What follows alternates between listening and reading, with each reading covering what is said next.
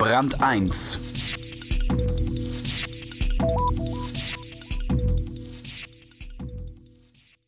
In Solingen im Bergischen Land erkennt man die Firma der Zwillingsbrüder Opolka von weitem. Auf dem Dach weht eine schwarze Piratenflagge. Die Opalkas verstehen sich als Freibeuter. Ihre Leuchtdioden machen der Konkurrenz das Leben schwer.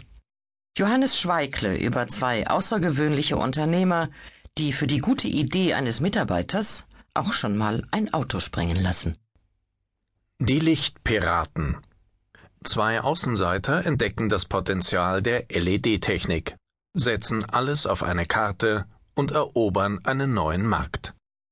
Die märchenhafte Geschichte der Zwillingsbrüder Opolka. Kommen Sie mal mit. Ungeduldig läuft Harald Opolka die alte Kellertreppe hinunter, schließt die Stahltür auf. Licht aus, Taschenlampe an. Breiter Lichtkegel fällt auf weiß getünchte Wand. Mit zwei Fingern schiebt er den Lampenkopf nach vorn.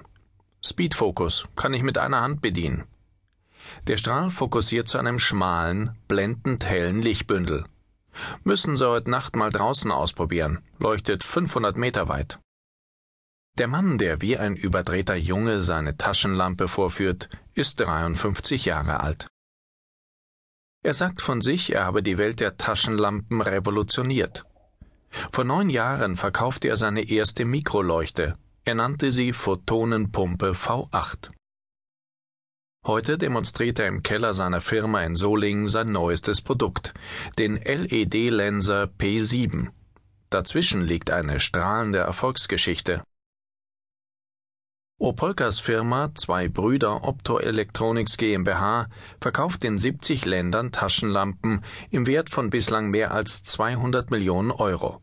Alle haben eines gemeinsam. Ihr Licht kommt aus Leuchtdioden. Halten Sie mal. Jetzt nimmt ein Konkurrenzprodukt, doppelt so groß wie die P7, dreht am Lampenkopf, um das Licht zu bündeln. Sehen Sie, dazu brauche ich schon mal beide Hände.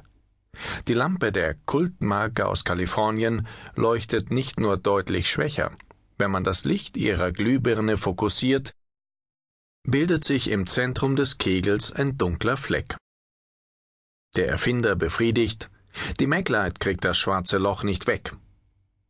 Harald Opolka wurde 1955 als Sohn eines Bergmanns in Bottrop geboren, eine Viertelstunde vor seinem Zwillingsbruder Rainer aber er ist sich seiner Erstgeburt nicht sicher. Die Schwestern haben uns bestimmt ein paar Mal verwechselt, so ähnlich wie wir uns sehen.